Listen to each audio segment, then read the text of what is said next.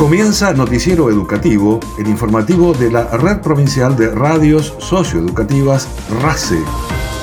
Las voces de quienes trabajan y se comprometen con la educación santacruceña. Entrevistas, información, la actualidad educativa de Santa Cruz y el país. Bienvenidos. Estos son los principales títulos del noticiero educativo Panorama Semanal. María Cecilia Velázquez se refirió a la campaña de vacunación del Ministerio de Salud y Ambiente. Continúa en toda Santa Cruz el programa Quédate en la escuela, te acompañamos. Programa Escuelas de Verano. Se realizan actividades recreativas y educativas en todas las localidades. Plan de mantenimiento escolar verano 2022. 290 edificios educativos son atendidos para iniciar el ciclo lectivo.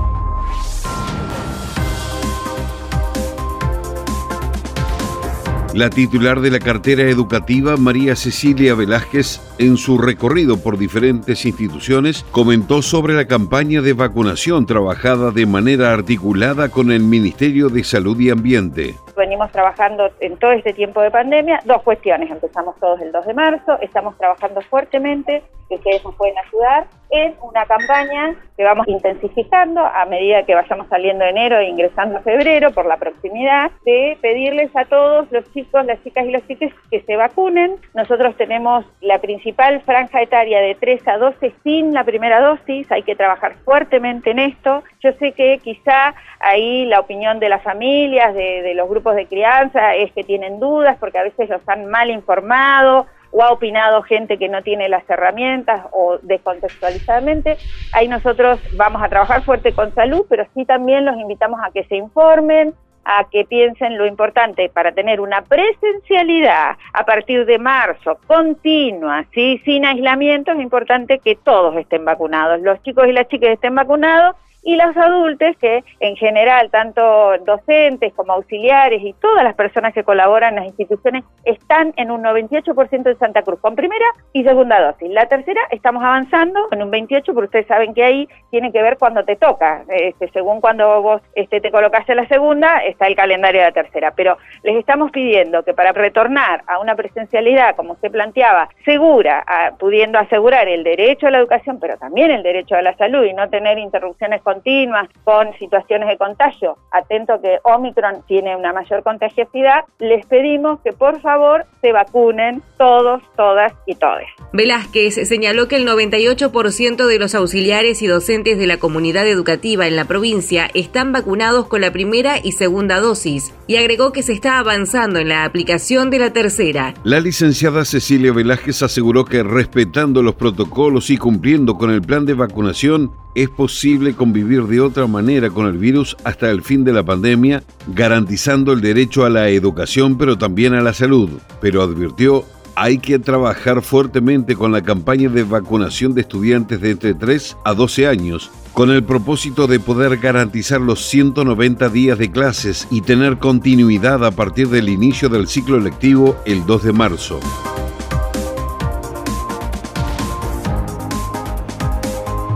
Está en marcha el programa Quédate en la escuela, te acompañamos, destinado a estudiantes de diferentes niveles y modalidades del sistema educativo, y tienen como objetivo la revinculación y el fortalecimiento de las trayectorias escolares y acompañar los procesos de aprendizajes. La profesora Juliana Escudero explicó que la actividad Fútbol Callejero, metodología de los tres tiempos, se realiza en diferentes espacios públicos e instalaciones de instituciones educativas y barriales de varias localidades de la provincia. Este proyecto se trata del fútbol callejero. Yo como profe debo decir que es una propuesta muy enriquecedora, ya que los protagonistas de la actividad son solamente los pibes y las pibas, donde nosotros como profe tratamos de, a través de este proyecto, de darle la voz, la palabra a los chicos y a su vez no solamente lo utilizamos para transmitir y, brindar contenido educativo, sino también para formar pibes y pibas sociales. También lo utilizamos como un medio al fútbol para que todos los alumnos y, todos los chicos que asisten a la actividad generen amistades,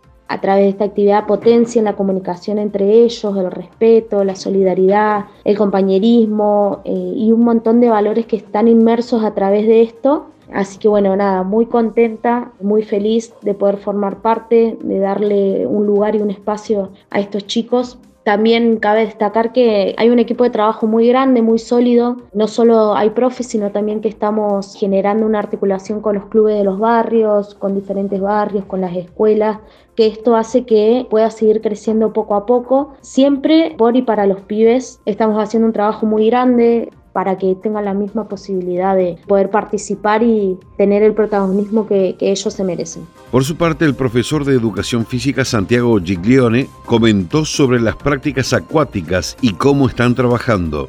Tenemos grupos variados del nivel secundario de diversas escuelas y lo que estamos haciendo hoy en este proyecto de natación, ya que muchos chicos no tienen la posibilidad de poder estar en contacto con un medio acuático como es la pileta en este caso, es una iniciación para que ellos se vayan sacando todos, pero todos, absolutamente todos los miedos que pueden llegar a tener el agua, ya sea flotar, meter la cabeza debajo del agua, poder respirar o mirar el suelo de la pileta, que también es uno de los miedos grandes que pueden llegar a tener. Así que empezamos de esa base y seguimos de a poquito avanzando, cosa de que no, no pretendo tampoco que, que salgan nadadores, pero que sí se lleven una base, cosa de que si se pueden llegar a ir de vacaciones o le toca ir a una pileta, en este caso el natatorio del hispano o el natatorio municipal, puedan desarrollarse de la mejor forma y lo disfruten, que esa es la idea también que, que yo pretendo. Que disfruten, que vayan a aprender y se diviertan entre conmigo y entre sus compañeros. Así que nada,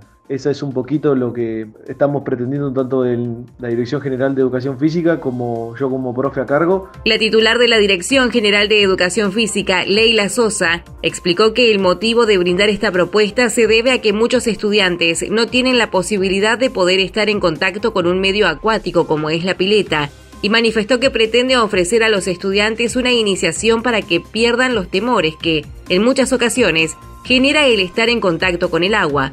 Ambas propuestas educativas cuentan con una numerosa presencia de estudiantes, quienes son acompañados por las familias, profesores y la comunidad educativa.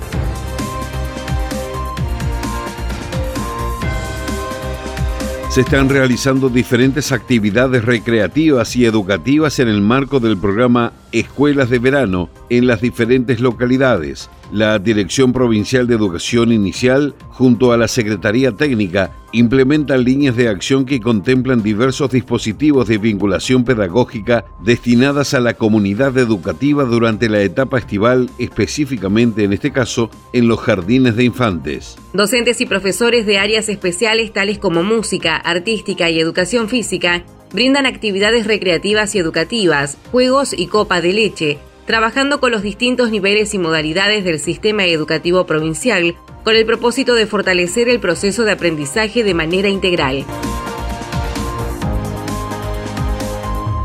Sigue vigente el plan de mantenimiento escolar verano 2022 que implica el despliegue de un dispositivo territorial progresivo con arreglos preventivos vinculados con el desmalezamiento, limpieza de tanques de agua, canaletas y revisión de cloacas, recambio de tanques de reserva, revisión de cañerías, cambios en los sistemas de iluminación tradicional a LED en interior y exterior de las instituciones educativas. Al mismo tiempo, se procede a la reposición y cambio de pisos y de vidrios, reparación de sanitarios, aberturas, cerraduras, picaportes y trabajos relativos al arreglo de veredas. De esta manera, suman más de 290 edificios educativos entre jardines, escuelas, colegios y escuelas industriales, en donde se llevan adelante intervenciones de distinto índole, con el objetivo que estén en condiciones para el inicio del ciclo lectivo.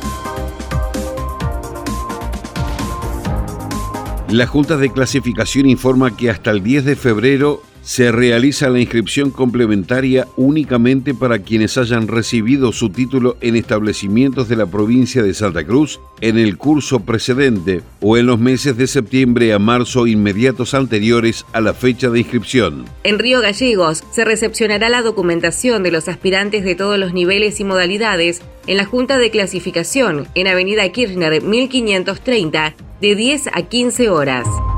Nacionales. Se definió el calendario escolar 2022 y si bien cada jurisdicción puede definir de forma independiente cuándo comenzarán y terminarán las clases, se debe garantizar el cumplimiento de brindar 190 días de cursada. Será el primer año completo con cursada 100% presencial tras dos años de pandemia de COVID. Ahora, desde la cartera educativa ratificaron que la cursada será en las aulas y junto con el Ministerio de Salud se estudian los protocolos sanitarios. El ministro de Educación Jaime Persic confirmó que a nivel nacional las clases comenzarán el 2 de marzo y se extenderán hasta el 20 de diciembre. En la provincia de Santa Cruz comienzan el 2 de marzo y terminan el 16 de diciembre. Las vacaciones de invierno serán del 18 al 29 de julio. El objetivo del ministerio es reforzar lo necesario para que en el presente año se puedan recuperar los contenidos que no pudieron ser adquiridos por los estudiantes en los últimos dos años debido a la pandemia. El Ministerio de Educación de la Nación otorgará becas internacionales a más de 1.500 graduadas y graduados para lo que invertirá más de 3 millones de dólares. Las becas serán asignadas con criterio federal, equitativo, justicia social y paridad de género, y para postularse a las convocatorias se debe contar con un título de nivel superior de al menos cuatro años de duración. Se trata de cursos internacionales de posgrado que dictan un total de 37 universidades e instituciones de Alemania, Estados Unidos, China, España, Italia, Francia, Reino Unido, Suiza, Brasil, Chile, México y Costa Rica. Noticiero Educativo RACE, las voces de los protagonistas. Noticiero Educativo se elabora con información propia, aportes de las áreas de prensa del Consejo Provincial de Educación y el Gobierno de Santa Cruz, Ministerio de Educación de la Nación y portales educativos. Una producción de la Red Provincial de Radios Socioeducativas. Noticiero Educativo RACE, una producción integral del equipo de la Red Provincial de Radios Socioeducativas de Santa Cruz.